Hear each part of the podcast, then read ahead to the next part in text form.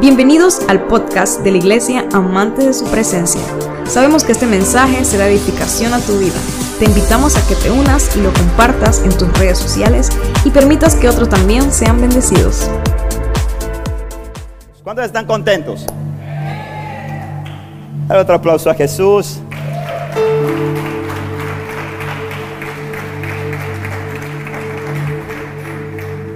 En ese mes estamos hablando, le hemos puesto por título ese mes, el mes de la acción de gracias, el mes de ser agradecidos. Mira al que está a tu lado y dile, sea agradecido. Vamos, dile, sea agradecido. Dile, Dios ha sido bueno. Vamos, pero míralo, díselo creyendo, dile, Dios ha sido bueno. Dios es bueno, Él es fiel. Y hay muchas cosas hermosas que Dios está haciendo en medio de este tiempo, que Él está obrando, que Él está poniendo en nuestro corazón cosas maravillosas que yo sé que Él va a cumplir con su iglesia. Los pensamientos que Dios tiene para tu vida son maravillosos, amén. En medio de los procesos difíciles, en medio de las pruebas, en medio de aquellos momentos no tan agradables, en medio de todos ellos Dios tiene el control. Y Él no te abandona, no te desampara y estará contigo siempre, porque Él así lo prometió. Yo le he puesto por título a esta palabra que quiero compartirles hoy, agradecidos. Así le he puesto por títulos, agradecidos. No sé si estaría pensando en el ministerio de damas agradecidas cuando le puse agradecidos, pero agradecidos se llama el título de la palabra de hoy. Quiero que vaya conmigo a su Biblia, al libro de Lucas, al capítulo 7. Lucas 7 y vamos a leer del versículo 36 al versículo 50. Lucas 7 del 36 al 50. Vamos a estar leyendo allí.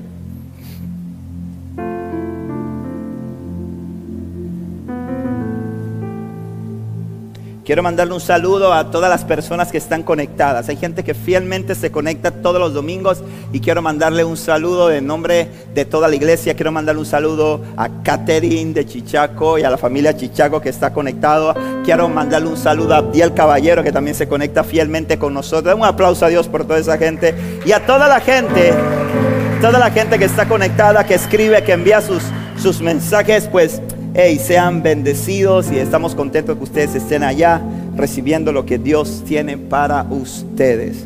Muy bien, dice la Biblia de la siguiente manera. Uno de los fariseos invitó a Jesús a cenar. Así que Jesús fue a su casa y se sentó a comer. Cuando cierta mujer de mala vida que vivía en la ciudad se enteró de que Jesús estaba comiendo allí, llevó un hermoso frasco de alabastro lleno de un costoso perfume. Llorando, se arrodilló detrás de él a sus pies. Sus lágrimas cayeron sobre, sus, sobre los pies de Jesús y ella los secó con sus cabellos. No cesaba de besarle los pies y le ponía y les ponía perfume. Cuando el fariseo que lo había invitado vio esto, dijo para sí: Si este hombre fuera profeta, sabría qué tipo de mujer lo está tocando es una pecadora. Entonces Jesús respondió a los pensamientos del fariseo. Simón le dijo, Simón le dijo, tengo algo que decirte. Adelante maestro, respondió Simón. Entonces Jesús le contó la siguiente historia. Un hombre prestó dinero a dos personas, 500 piezas de plata a una y 50 piezas a la otra. Sin embargo, Ninguna de las dos pudo devolver el dinero. Así que el hombre perdonó amablemente ambas y les canceló la deuda. ¿Quién crees que lo amó más? Simón contestó, supongo que la persona a quien le perdonó la deuda más grande. Correcto, dijo Jesús. Luego se volvió a la mujer y le dijo a Simón, mira esta mujer que está arrodillada aquí cuando entré a tu casa no me ofreciste agua para lavarme el polvo de los pies, pero ella los lavó con sus lágrimas y los secó con sus cabellos. Tú no me saludaste con un beso, pero ella desde el momento en que entré no ha desde el momento en que entró, perdón, no ha dejado de besarme los pies. tú no tuviste la cortesía de ungir mi cabeza con aceite de oliva, pero ella ha ungido mis pies con un perfume exquisito. Te digo que sus pecados, que son muchos, han sido perdonados. Por eso ella me demostró tanto amor. Pero una persona a quien se le perdona poco, demuestra poco amor. Entonces Jesús le dijo a la mujer, tus pecados son perdonados. Los hombres que estaban sentados a la mesa se decían entre sí, ¿quién es este hombre que anda perdonando pecados? Y Jesús le dijo a la mujer, tu fe te ha salvado, ve en paz. Amado Dios, te pido que esta palabra que tú me has dado para compartir en esta mañana sea de bendición. Te pido que el corazón de cada uno de los que está aquí esté dispuesto y sea como esa buena tierra de la parábola del sembrador. Y esta palabra que es la semilla pueda ser depositada en ese corazón que sea buena tierra y de fruto al ciento por uno, Dios. Te ruego, Señor, que tú lleves todo pensamiento cautivo a tu obediencia. Que tú arrestes y canceles en los aires toda fuerza contraria que quiera venir a atentar contra la palabra que va a ser impartida. Que en el nombre de Jesús tu gloria sea manifiesta en esta casa y que cada uno pueda ser animado, pueda ser confrontado, pueda ser redarguido con tu palabra, Dios, y que ella traiga vida, traiga aliento, sacie la sed del sediento, quite el hambre al hambriento, Padre de la gloria, y que nos haga más cercanos a ti. Te damos gloria en el nombre de Jesús. Amén. Esta palabra y esta parábola es una parábola bien interesante y la gente tiende a confundirla porque en la palabra se muestran dos momentos en que Jesús es ungido por una mujer. El primero de ellos es este que se cuenta en el libro de Lucas en el capítulo 7. Esta historia pasa cuando Jesús está a poco tiempo de haber iniciado su ministerio. Es más, este, esta historia, este relato se da antes de que Jesús cuente el famoso sermón del monte que está en el libro de Mateo capítulo 5 y que se desarrolla un poco más adelante ahí mismo en el libro de Lucas. Y este pasaje, y hay otro pasaje, que es el pasaje en el que María, la hermana de Lázaro, faltando dos días para la Pascua, unge al Señor cuando Jesús estaba en su casa. Me explico. Y ese pasaje es en el que él dice, déjenla porque esta mujer está ungiendo mi cuerpo para la sepultura. Entonces son dos pasajes diferentes y son dos relatos diferentes. Y a veces tendemos a confundirlo y a veces pensamos que la unción, ese pasaje de la mujer que quebró el vaso, eh, eh, el frasco y que derramó el vaso, eh, el alabastro, es, es, es la misma historia. Y no, son dos historias diferentes, tienen dos significados distintos.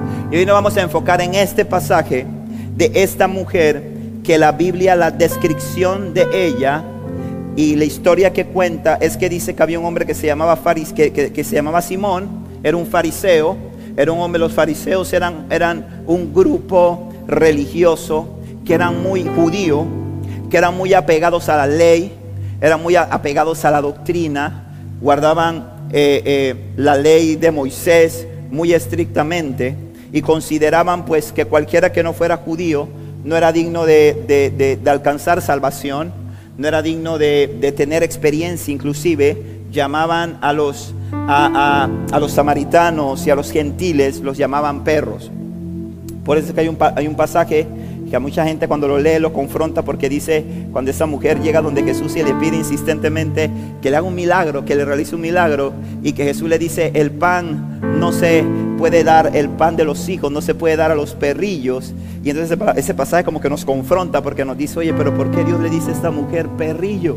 ¿Por qué Dios trata a esta mujer de esa forma? ¿Por qué Jesús trata a esta mujer de esa forma si Él es amor? Lo que pasa es que Jesús estaba llevándola a ella a la comprensión y estaba no solamente haciendo eso, dándonos un ejemplo a todos nosotros del el amor de Él, me explico, que sobrepasaba todo y, y, sobrepasa los, muchas veces los estándares que los hombres pueden poner y las limitaciones que pueden poner los hombres de los prejuicios y todo eso. Y por eso es que Dios hizo esa referencia allí. Pero este hombre que era fariseo, invita a Jesús a cenar a su casa y esta mujer, dice la Biblia, que eh, en el pasaje que estamos viendo, dice la palabra de Dios aquí, que esta mujer la conocían como una mujer de mala vida.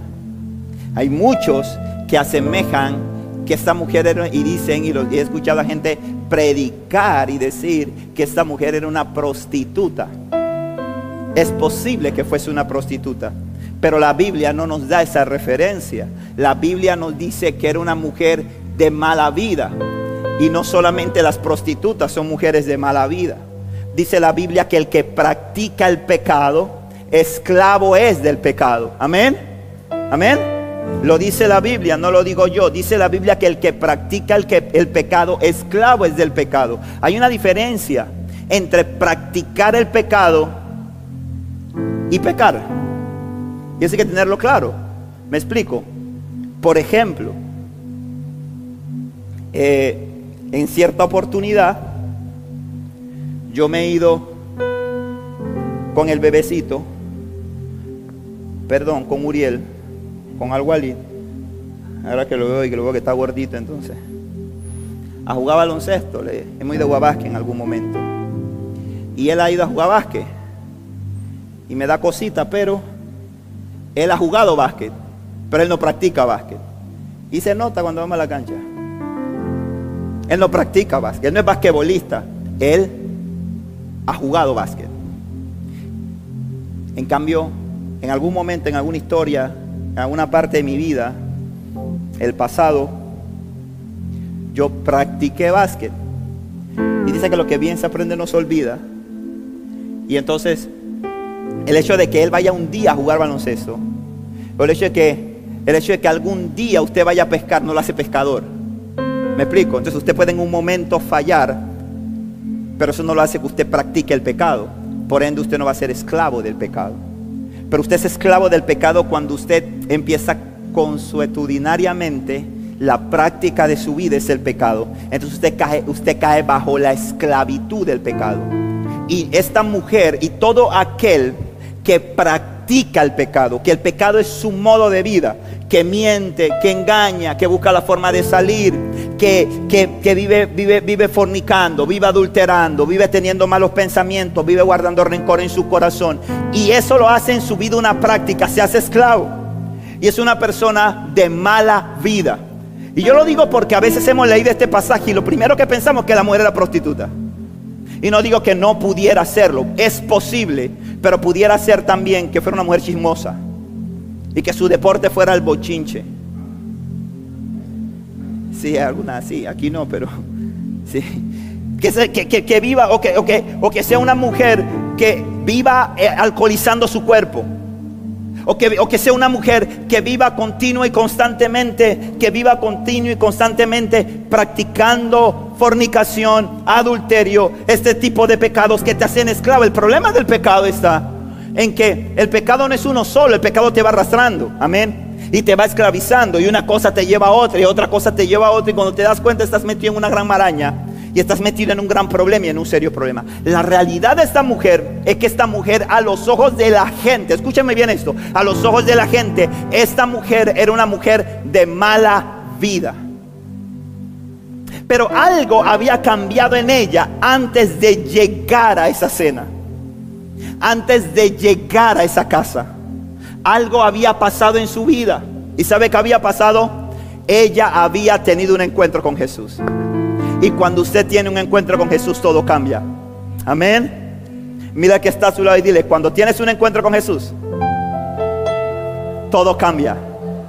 Vamos, pero díselo no porque lo dice el pastor, díselo creyendo, evangelízalo, aunque tú digas, él es cristiano, evangelízalo. Dile, cuando tienes un encuentro con Jesús, todo cambia. Y te lo digo por qué razón. Porque esta mujer, dice la Biblia, que cuando estaban cenando, me explico, esta mujer entró, se enteró de que Jesús estaba comiendo allí. Ya ella había tenido una experiencia con Jesús. Ella había tenido un encuentro con Jesús. Porque ella lo reconoció cuando entró. Cuando entró no dice la Biblia que ella llegó y preguntó, eh, disculpe, eh, aquí está Jesús, me dijeron que aquí estaba Jesús. ¿Me puede mostrar cuál de todos los hombres que están sentados allí alrededor de esa mesa es Jesús? Es más, ella lo reconoció y lo reconoció de espaldas. ¿Sabe por qué digo que lo reconoció de espaldas? Porque la Biblia dice, la Biblia dice que entró esta mujer, se enteró de que Jesús estaba comiendo allí, llevó un hermoso frasco de alabastro lleno de un costoso perfume, llorando, se arrodilló detrás de él a sus pies. Y usted dirá, ¿cómo es eso? Eso como se arrodilló detrás de él y le ungía los pies, eso está raro, ¿verdad? Le estaba ungiendo el talón de Aquiles. Pero ¿sabe por qué lo vemos así? Porque nosotros estamos pensando en nuestro, estamos pensando primero que tenemos la mente estructurada del siglo XXI. Y estamos pensando en la mesa del comedor de su casa. Estamos pensando como usted se sienta a la mesa. ¿Me explico? Usted se sienta a la mesa, aquí está la mesa y usted se sienta.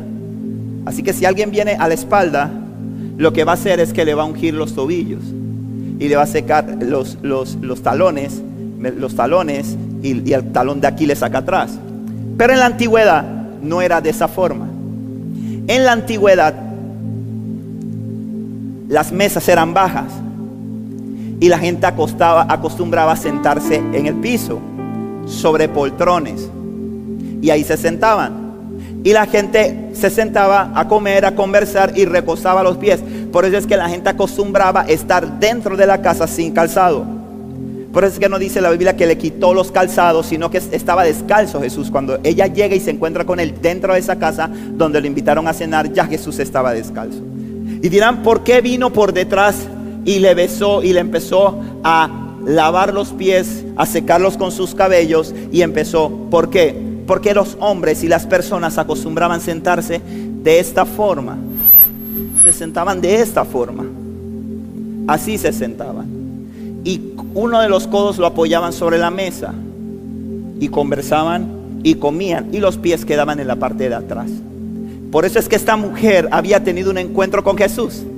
Lo conocía y lo vio y llegó donde estaba. Ya su vida, escúchame bien esto, ya su vida no era la misma vida que la gente estaba acostumbrada que ella llevaba. Pero para todo mundo ella seguía siendo la mujer de mala vida del pueblo. Para todo mundo ella seguía siendo la pecadora. Para todo mundo ella seguía siendo aquella mujer que todo mundo tal vez la marginaba o, tenía mala reputación. Y entonces ella llorando dice, se arrodilló detrás de él a sus pies sus lágrimas cayeron sobre los pies de Jesús y ella los secó con sus cabellos. No cesaba de besarle los pies y les ponía perfume. Y me encanta algo de este pasaje y es que la Biblia no nos cuenta que ella llegó donde Jesús a pedir un milagro. La Biblia no nos cuenta que ella llegó donde Jesús con una petición. Jesús, necesito que sanes a mi hijo. Jesús, no veo y necesito que me des la vista. Jesús, mira que tengo una situación económica muy difícil. Esta mujer llegó no a pedir nada, esta mujer llegó a dar. Amén. Esta mujer llegó a dar. Y yo me imagino que cuando ella escuchó que Jesús estaba allí, yo me la puedo imaginar. ¿Qué le doy? ¿Qué le llevo?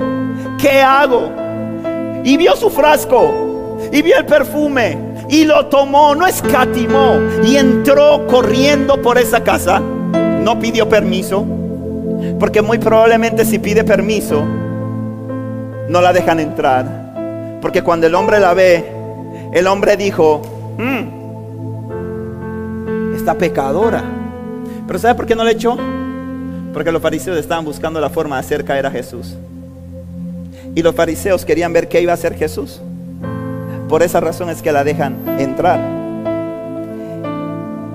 Y ella quería darle algo a Jesús. Esta mujer no había sido invitada. Esta mujer simplemente llegó. Y eso me encanta. Cuando la gente tiene un encuentro con Jesús, tu vida es transformada. Amén. Cuando tú tienes un encuentro con Jesús, y cuando tú permites que Jesús llegue y toque tu vida y tú le pones tu situación a Cristo, tú quieres estar donde Él está. Y en tu corazón nace una necesidad de agradecimiento. una necesidad de ser agradecidos. Vivimos en una sociedad lamentablemente y Satanás, como yo decía en estos días, yo decía, Satanás es un estratega y diseña estrategias. Y ha traído una estrategia en la cual la gente, la gente se ha dedicado a buscar a Dios por los panes y los peces. La gente se ha dedicado a buscar a Dios por la contraprestación. Buscar a Dios por lo que puede recibir. Buscar a Dios por el milagro que le puede hacer. Y hoy en día tenemos que luchar por no caer en esa corriente. Porque es una corriente que ha influido al mundo, ha influido a la iglesia. Y entonces muchas veces la gente viene cuando hay un problema, cuando está agobiado, cuando está en prueba, cuando está atravesando una situación difícil. Y Dios como te ama, te responde. Amén. Amén. Dios conoce el corazón de sus hijos. Dios conoce nuestro corazón. Y Dios como te ama, te responde. Dice la Biblia con corazón contrito y humillado no despreciará al Señor. Y definitivamente que cuando estamos atravesando crisis, problemas, pruebas, el corazón se, se humilla.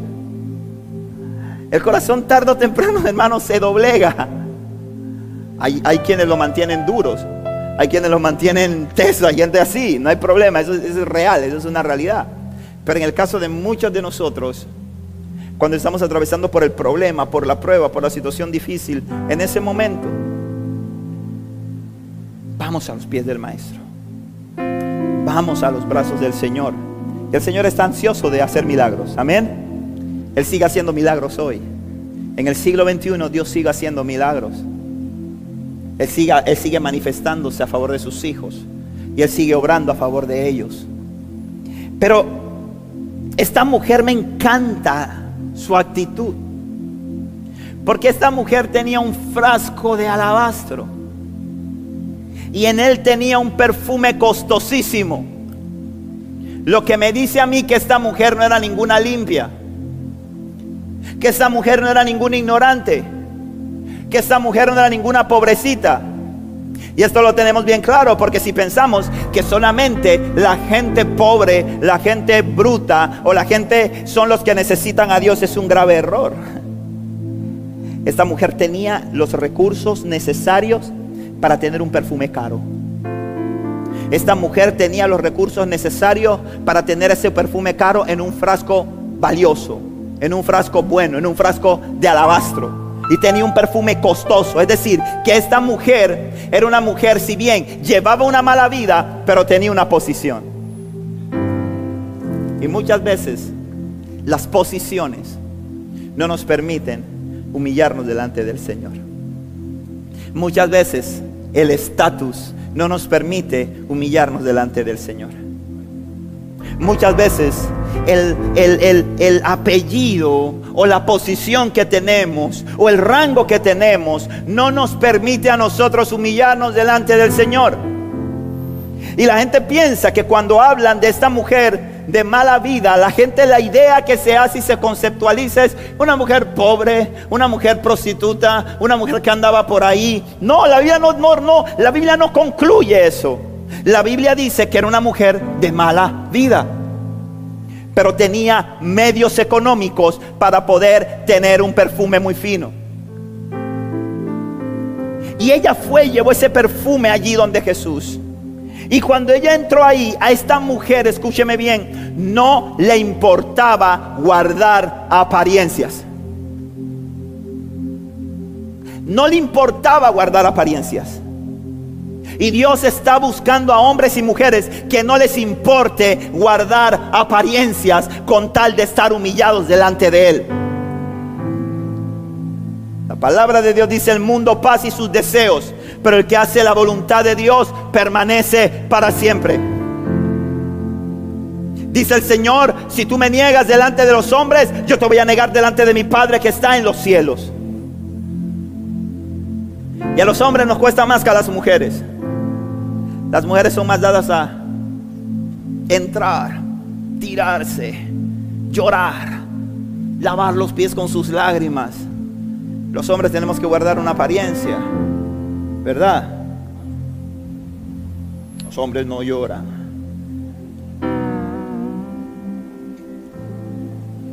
Los machos alfa.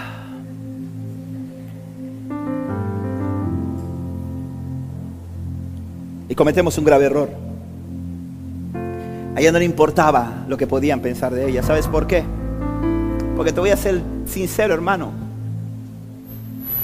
Lo que Cristo hizo por ti, no lo hizo más nadie. La paz que da Cristo, más nadie te la puede dar. La seguridad que da Cristo, más nadie te la puede dar. Las apariencias duran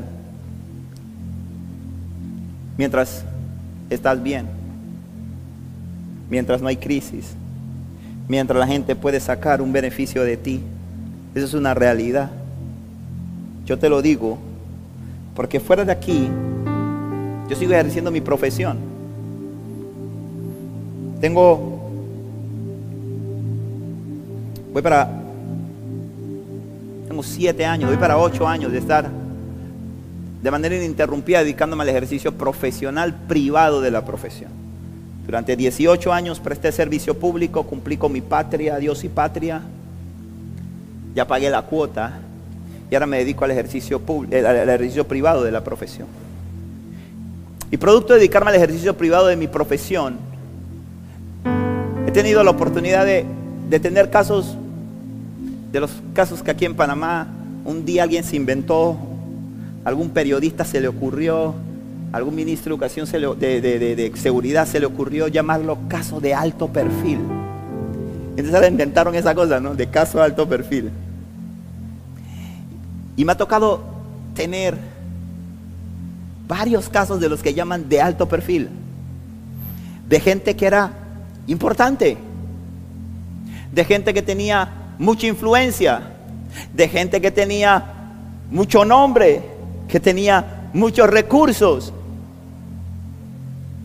Y sentían que tenían todos los contactos, todas las amistades y toda la gente que podían tener hasta el día que, como decimos en buen panameño, se le prendió el rancho. Ese día empezaron a heder. Ese día la gente que los llamaba, con las que se arrancaban, con las que estaban, extrañamente se le borraron los celulares, se le borraron el número de celular de él, entonces ya no, ya no identificaban el número. Extrañamente el teléfono se bloqueó, ese número de teléfono se bloqueó.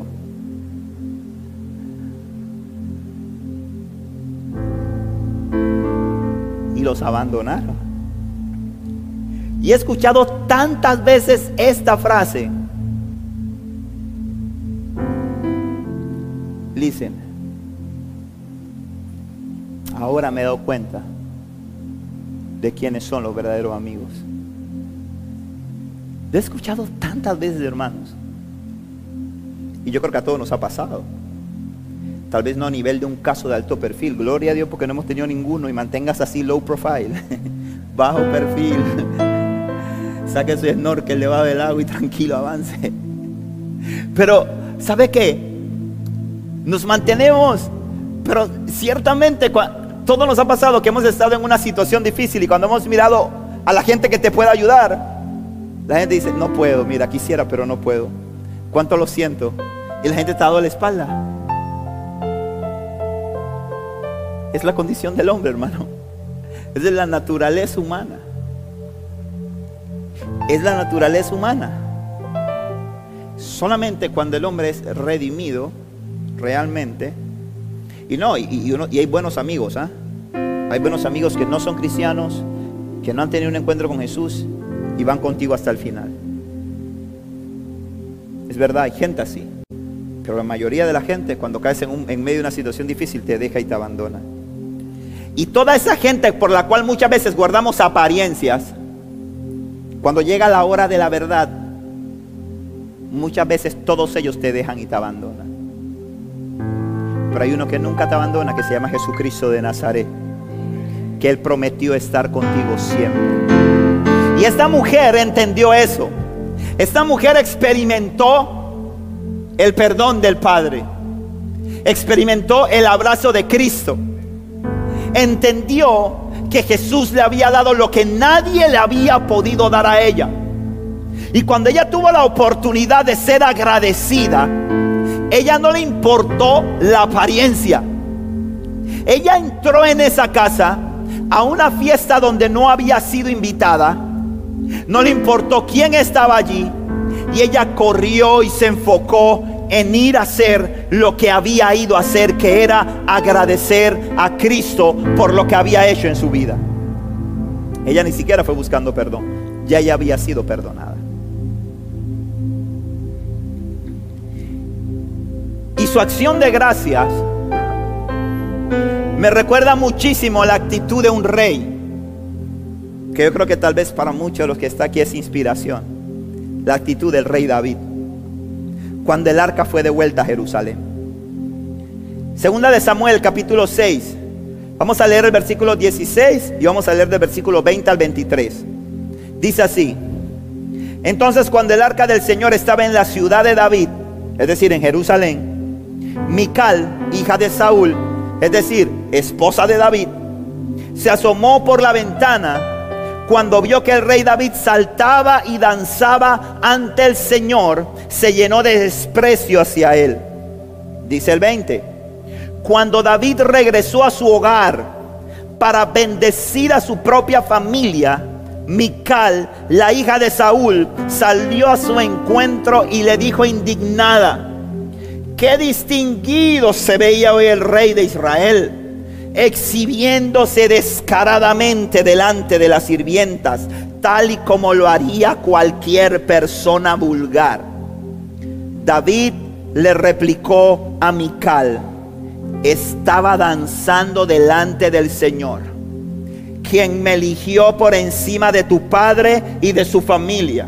Él me designó como el líder de Israel el pueblo del Señor y de este modo celebro delante de Él. Así es. Y estoy dispuesto a quedar en ridículo e incluso a ser humillado ante mis propios ojos. Pero esas sirvientas que mencionaste de seguro seguirán pensando que soy distinguido. Y Mical, la hija de Saúl, nunca tuvo hijos en toda su vida. David aquí, la actitud de esa mujer me recuerda a la actitud de David, que era rey, que reconocía que lo que tenía y que lo que era se lo debía a Dios. Que reconocía y entendía que quien le había permitido sentarse en el trono había sido el Señor. Y quieres que te diga algo, hermano. Tú estás aquí hoy, puedes escuchar esta palabra pudiste llegar hasta este lugar. ¿Sabes por qué? Porque el Señor te ama tanto que ha guardado tu vida. El Señor te ama tanto que te ha cuidado. El Señor te ama tanto que te ha provisto. A veces decimos, por mi talento, por mi fuerza, por mi habilidad, yo hice, yo logré, trabajé duro para construir esta casa trabajé duro para tener esto. Yo me moví mucho. Hice esto para alcanzar. Y no sabes que todo lo que tienes se lo debes al Padre Celestial. Y que si no hemos sido consumidos es por su misericordia. Porque Él ha sido bueno. Y Mical, que era la hija de quién? De Saúl, del rey. ¿Dónde había nacido Mical? En cuna de oro. ¿Y Mical desde que nació era la princesa? ¿Y Mical desde que nació? Ella había vivido cool, hija del primer rey de Israel, Saúl, esposa del segundo rey de Israel, David. Así que ella pensaba, ella decía, lo que me da estatus a mí y lo que le da estatus a él es que soy la princesa, era la princesa y ahora soy la reina. Pero David, que fue un hombre que cometió errores, que fue un hombre que le falló a Dios, que fue un hombre imperfecto, pero que la Biblia dice que era un hombre conforme al corazón de Dios. ¿Sabe lo que hacía que David fuera un hombre conforme al corazón de Dios? Que David era un hombre agradecido. David era un hombre que sabía dar gracias a Dios. David era un hombre que sabía reconocer que todo lo que él tenía se lo debía a Dios. Y si no me crees, lee los salmos.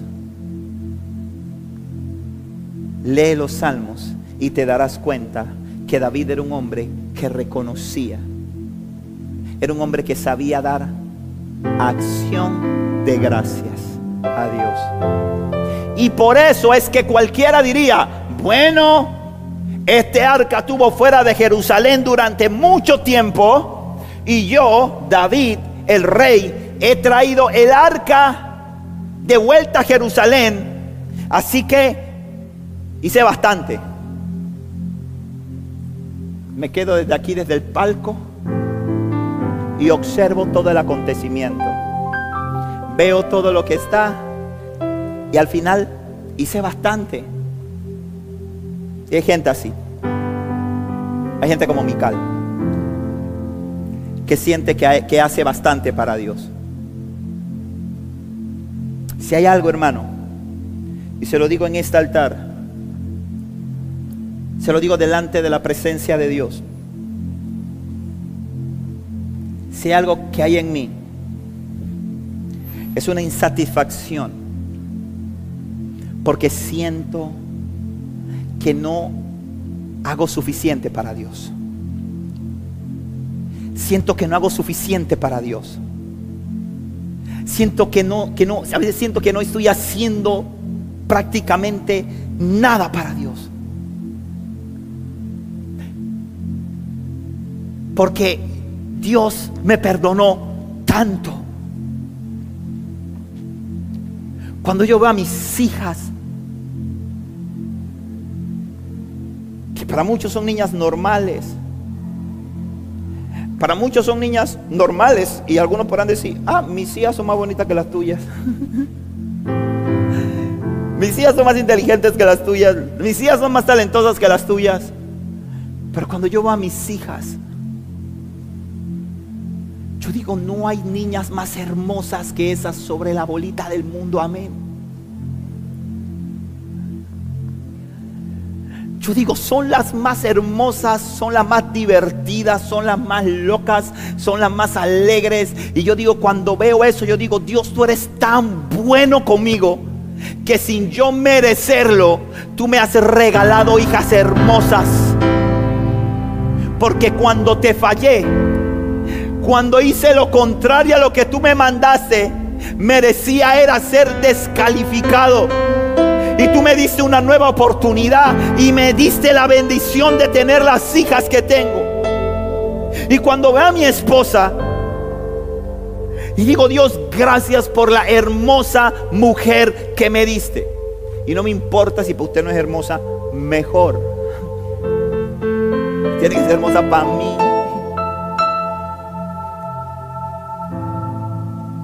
Y le doy gracias a Dios.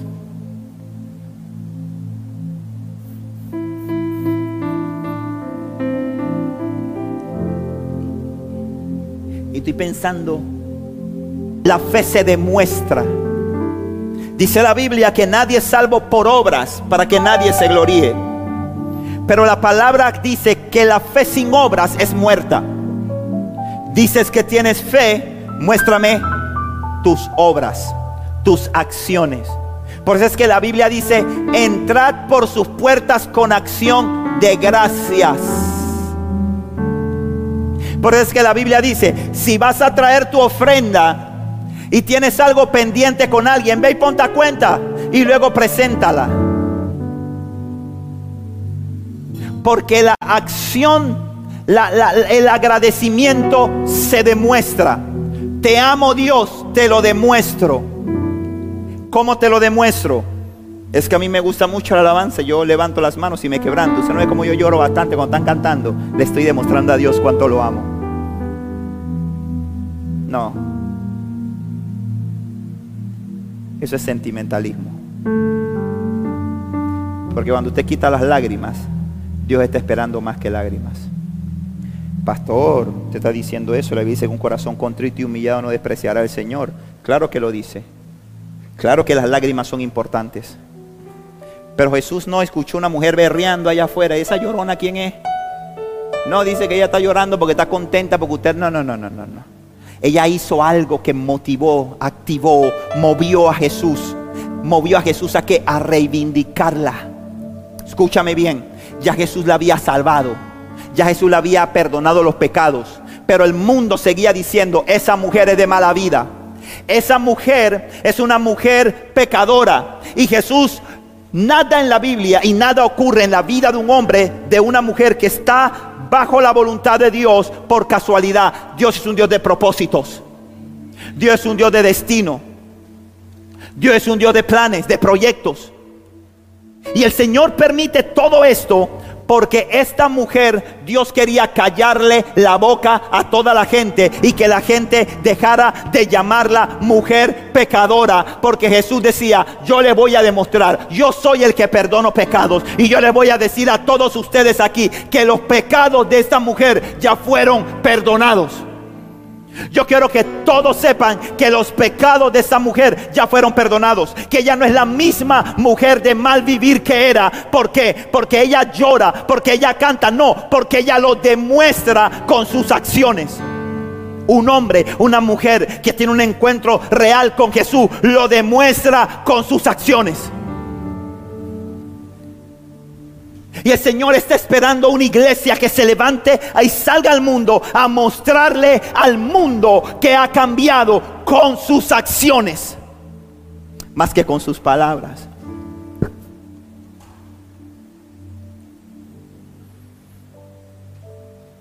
Una cosa que debemos todos tener claro, como lo dije hace un momento, el agradecimiento a Dios es acción, más que palabras.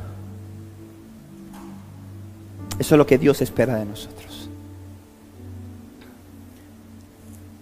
Decir cosas es, decir cosas, decir muchas cosas, es tremendo, es bueno. Y a veces le decimos muchas cosas a Dios. Pero las acciones muchas veces van en otro sentido. Por eso es que Jesús dijo un día, este pueblo de labios me honra, pero su corazón está lejos de mí.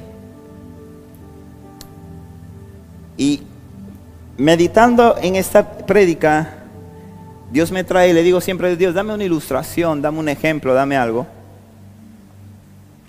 Y yo no sé cuántos de ustedes escucharon, conocieron a una mujer que se llamó Violeta Parra, una chilena. ¿Alguno la conoció? ¿Alguno escuchó de ella? Yo sé que los rookies que están aquí no. Pero Eva de pronto, sí, a lo mejor, una canción. Ah, el pastor allá ve. También, ya, ya esa edad. Marixel, vamos a decir que tú no, porque no vamos a decir, tú no, tú no. Pero una canción, yo no sé cuántos ustedes escucharon una canción que se llamaba Gracias a la vida. Mira, Martín hasta se le aguaron los ojos cuando dije eso. ¿eh? Gracias a la vida. Esta mujer era una poetisa chilena una mujer que en medio de la crisis en Chile llevó algo de... Algo ahí le llevó a la gente. Tuvo una vida difícil, a los cuatro años le dio viruela. Así en 1967 le dio viruela a los cuatro años. Y esa viruela dejó unas marcas en su rostro y unas, ¿sabe? La viruela en ese tiempo. Y eso la causó una serie de traumas en ella llegó a odiar la escuela, lo dice en su autobiografía, porque se burlaban de ella y todo esto. Pero eso la llevó a que amar la guitarra más que a la escuela. Y se convirtió en una poetisa y una compositora. Y en 1966 escribió un poema que lo, que lo convirtió en canción. Y que es una de sus composiciones más famosas y dice gracias a la vida.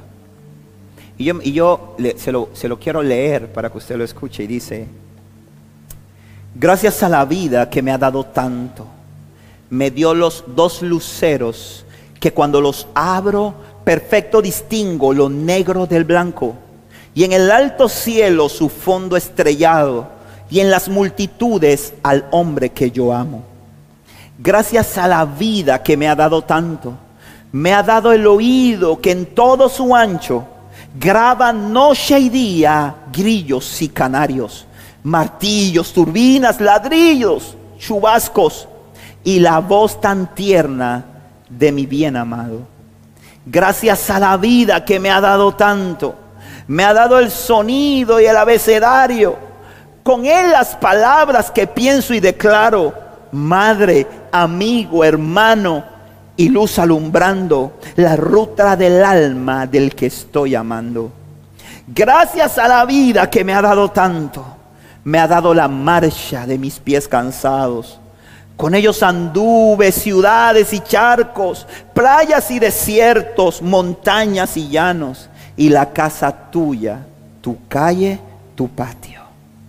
Gracias a la vida que me ha dado tanto me dio el corazón que agita su marco cuando miro el fruto del cerebro humano, cuando miro el bueno tan lejos del malo, cuando miro el fondo de tus ojos claros.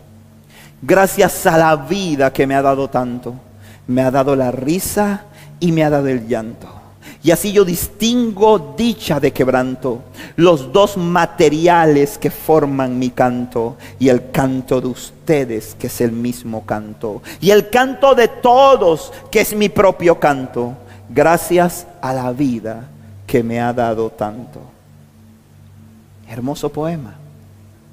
Sin embargo, tristemente, el 5 de febrero de 1967, a meses de haber lanzado esta canción, Violeta Parra se suicida en su residencia en Chile al propinarse un disparo en la cabeza a la edad de 50 años. La acción de gracias es más que palabras. Hay tanto por lo cual agradecerle a Dios. Pero a veces vivimos tan inconformes con todo lo que Dios nos da que nada es suficiente. Dios te da hijos sanos, pero tú quieres que tengan plata.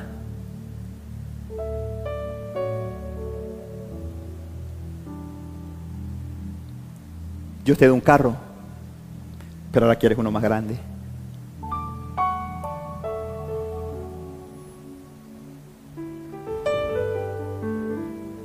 Dios te un trabajo, pero ahora quieres más aumento.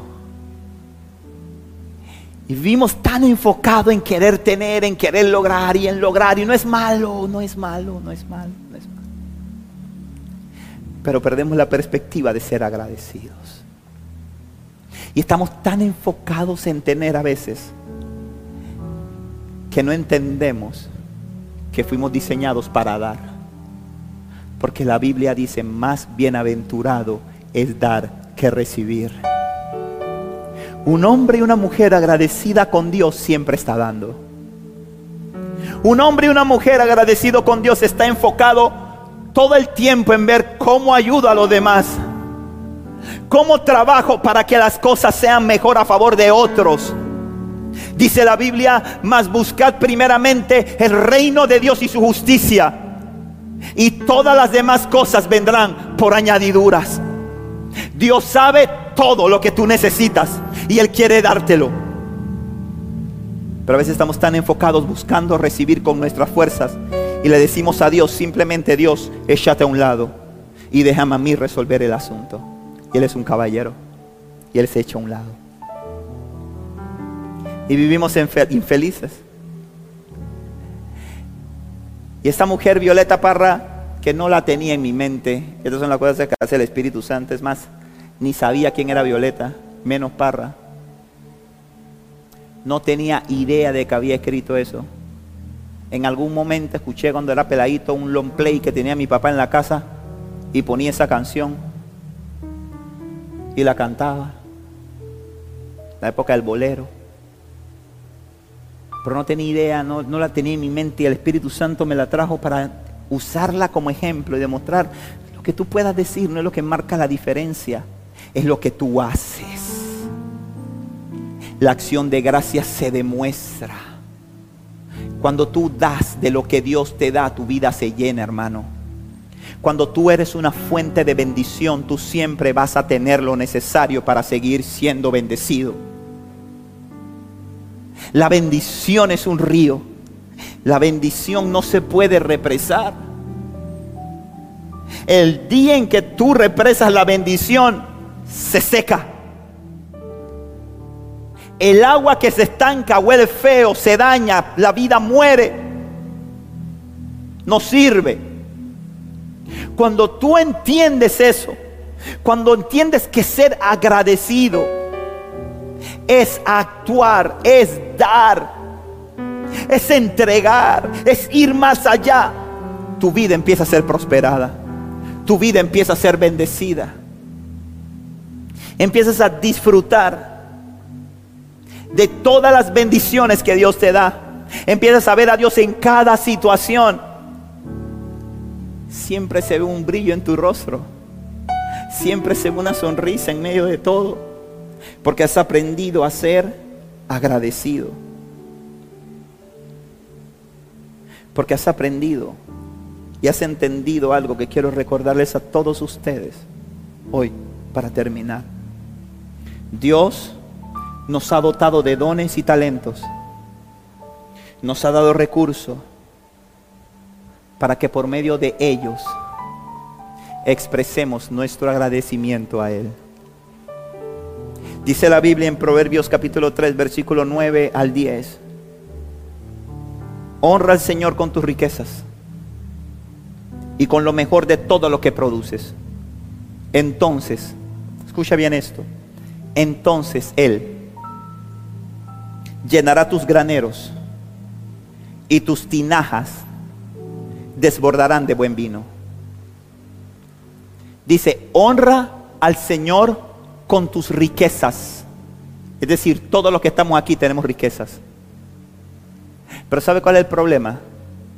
Que vivimos mirando la riqueza de otros y no tenemos la capacidad de mirar las nuestras y disfrutar las que Dios nos ha dado.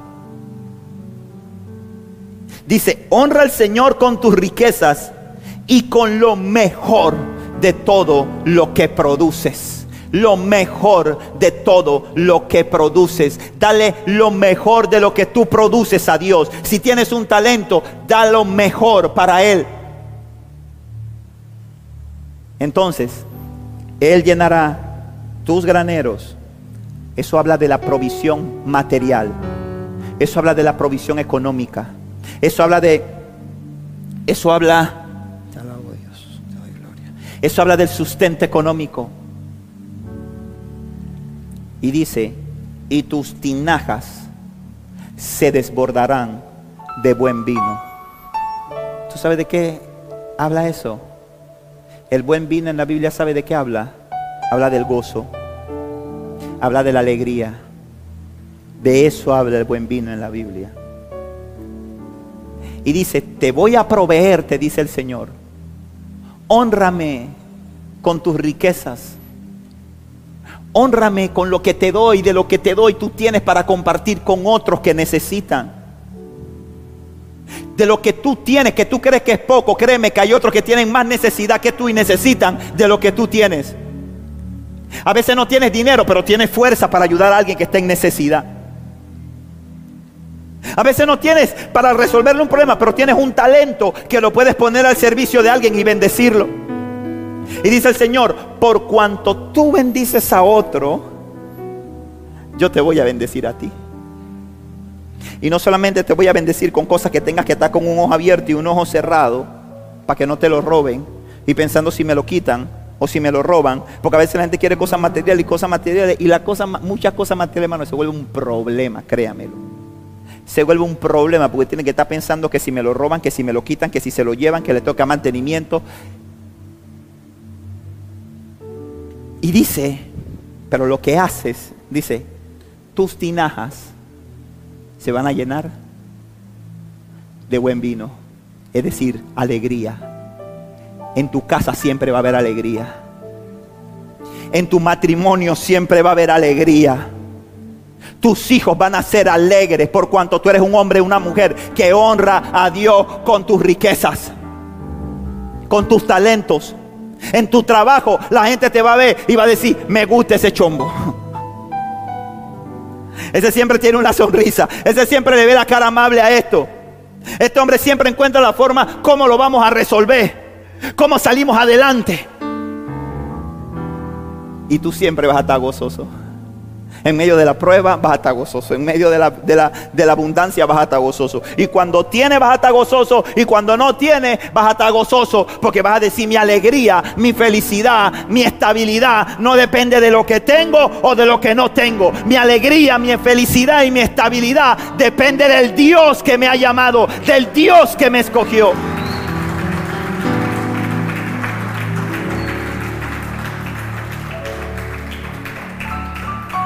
Y termino diciéndote esto. Jesús, en el pasaje que habla del el fin de los tiempos, en Mateo 25, en el versículo 34 al 40, Jesús dice, ¿cómo me vas a demostrar que me amas? ¿Cómo me vas a demostrar que me amas? Cuando dice, entonces el rey dirá, hablando del Padre, a los que están a su derecha, vengan ustedes, que son benditos de mi Padre.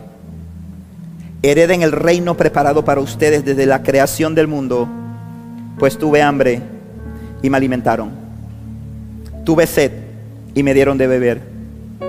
Fui extranjero y me invitaron a su hogar. Estuve desnudo, estuve desnudo y me dieron ropa. Estuve enfermo y me cuidaron. Estuve en prisión y me visitaron. Entonces esas personas justas responderán, Señor, ¿en qué momento te vimos con hambre y te alimentamos? O con sed y te dimos algo de beber, o te vimos como extranjero y te brindamos hospitabilidad, o te vimos desnudo y te dimos ropa, o te vimos enfermo o en prisión y te visitamos. Y el rey dirá, les digo la verdad, cuando hicieron estas cosas al más insignificante de estos, mis hermanos, me lo hicieron a mí. La acción de gracias se demuestra. Y tú tienes la materia prima para ser un portador de bendición. Tú tienes la materia prima para ser agradecido con Dios. Y a veces ser agradecidos es ayudar al hermano, ayudar al prójimo, ayudar al que menos tiene, tenderle la mano al caído y no tenderle la mano al que te puede dar algo. Porque a veces ayudamos a la gente porque esperamos que, bueno, este dicho, ¿verdad? Este dicho que es contrario a la palabra. Hoy por ti, mañana por mí. Esa no es la actitud. La actitud es hoy por ti y mañana por ti. Ese es, el, principio de Dios. Hoy lo hago por ti, mañana lo vuelvo a hacer por ti. Porque Dios cuida de mí.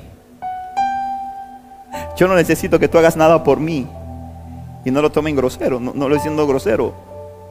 Porque Dios cuida de mí. hay que aprender a ser agradecidos. Anoche mi esposa y yo nos comimos una deliciosa cena. Comimos una cena llena de amor que nos llevó una pareja de esta iglesia. Nos la llevó de almuerzo, pero nosotros la cenamos porque ya se la habíamos almorzado. Y la disfrutamos mucho. ¿Sabe por qué la disfrutamos tanto?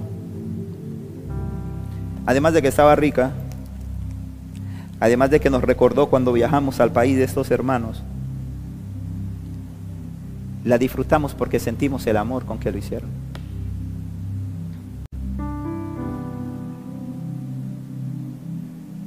La vez estaba, la vez me acuerdo que me llevó, me llevó Karen una ensalada de fruta que comí como por cuatro días. Esa ensalada era hasta que Cristo venga. Y la disfruté. Porque sentí el amor. Y así los gestos Así el cariño, el cariño se demuestra, se exterioriza con acciones. Usted no tiene idea, hermano. Nada de lo que tú puedas dar. Dios es el dueño del oro y la plata de este mundo. Y a veces pensamos que podemos comprar el favor de Dios. Yo lo digo todos los domingos cuando recojo la ofrenda en esta iglesia. Digo, tú no puedes comprar el favor de Dios. Siempre que tu ofrenda, que tu diezmo sea acción de gracias de lo que Dios te dio. De lo que Dios te dio. Porque Dios sabe de qué tienes necesidad.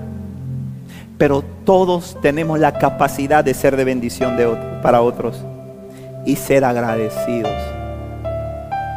Seamos agradecidos con Dios con nuestra vida, hermano. Seamos agradecidos con Dios viviendo en santidad.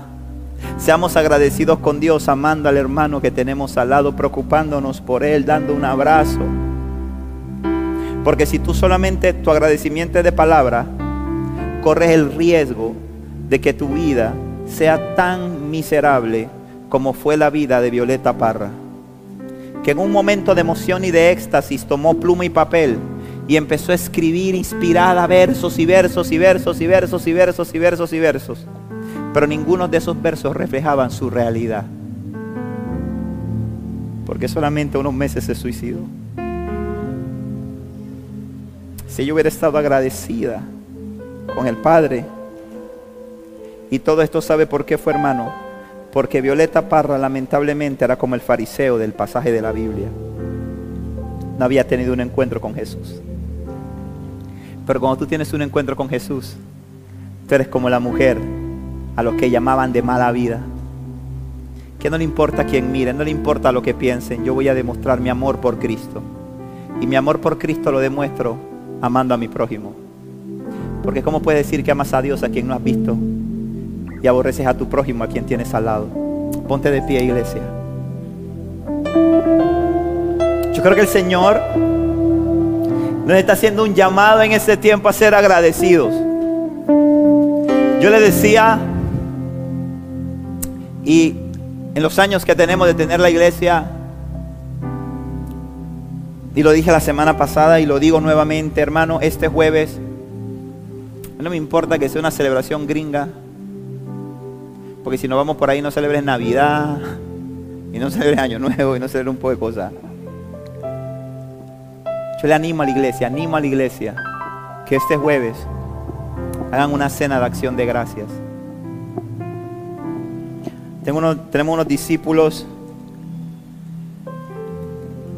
buenos venezolanos que iban a hacer su cena de acción de gracias con arepa.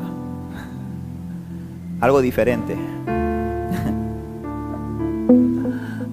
Ellos organizaron su cena y tienen sus invitados y tienen todo, pero van a dar gracias. Y como le dije la semana pasada, pastor, es que yo no tengo para comprar un pavo. Es que el pavo era lo que comían esa gente cuando establecieron la celebración, porque era lo más humilde que podían cazar. Lo cazaban, salían, ¡pum! Un pavo, vamos a cocinarlo. Y lo cocinaban con hierbas y especies silvestres que conseguían, porque no tenían mucho, pero querían dar gracias a Dios. Entonces yo animo a esta iglesia a que esta semana hagan su cena, aunque sea sencilla. Inviten a alguien, siéntense alrededor de la mesa, den gracias, expresen el amor de Cristo. Tú has sido llamado, iglesia, a ser una fuente de bendición.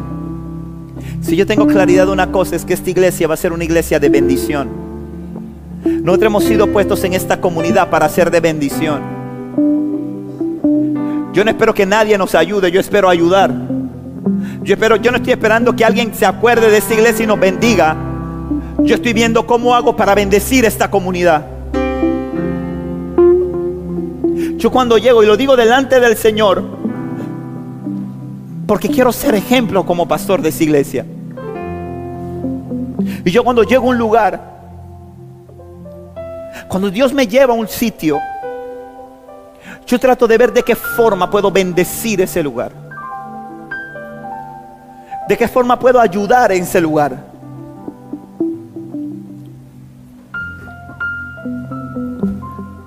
Una nos invitaron a una iglesia a predicar humilde. Cuando llegamos a esa iglesia a predicar, cuando se acabó el culto, el pastor nos iba a dar una ofrenda. Y yo le dije, pastor, gracias. No se preocupe, yo sé que es una bendición recibir la ofrenda. Y no siente que le estoy cortando la bendición. Pero en ese momento no. Gracias. Y vi que no tienen un equipo de sonido. Y lo que hicimos fue donar un equipo de sonido a esa iglesia. Otro día me invitaron a predicar a otra iglesia. Y los que tienen tiempo conmigo y saben que, que este pastor suda como los grandes. Y no había aire. Y yo sudaba. Y el pastor eh, antes de eso anunciaba y decía, hermanos, estamos haciendo las actividades para poder poner el aire acondicionado en la iglesia. Y después que prediqué, el pastor nos iba a dar la ofrenda. Le dijimos, pastor, no. El pastor me dijo, pastor, no me corte la bendición. Le dije, no, pastor, yo, usted no está, yo no le estoy cortando la bendición, porque yo le estoy diciendo que no. Así que su bendición se conserva intacta y usted va a ser bendecido por querer bendecir al siervo de Dios. Ahora mismo no la necesitamos. Y a la semana siguiente le mandamos al pastor una ofrenda para que comprara el aire acondicionado para la iglesia. Y esto lo digo no para que digan, ay, qué pastor. El Señor sabe estoy delante de su presencia. Lo digo porque quiero que entendamos que al lugar donde nosotros vamos, hermano, el lugar donde Dios nos lleve es para que nosotros seamos de bendición en ese lugar. Cuando Dios te coloca en un lugar, en una circunstancia, en una situación, es para que tú estés viendo de qué forma ayudo.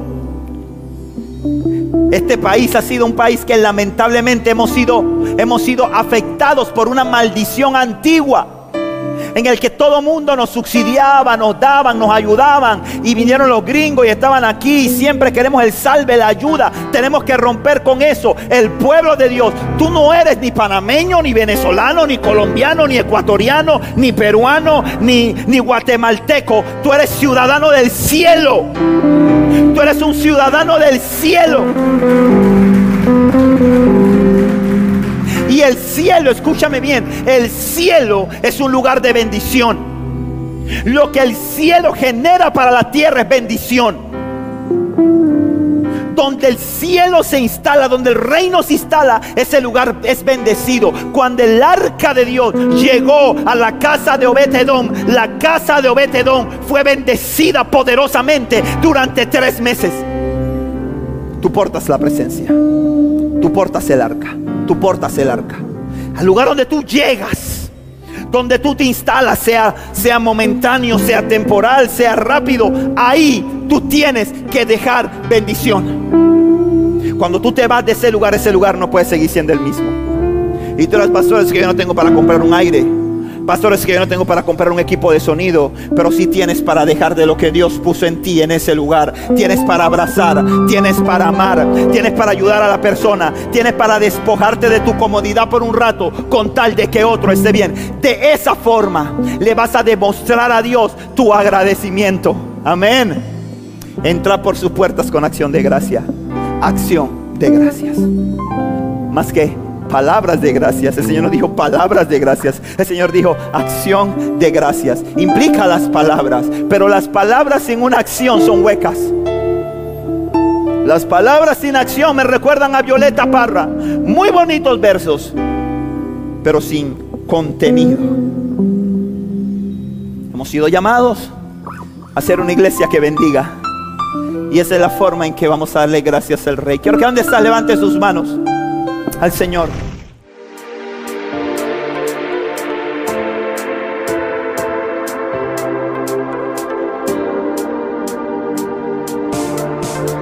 Esperamos que este mensaje haya sido de edificación a tu vida. Recuerda, suscríbete y síguenos.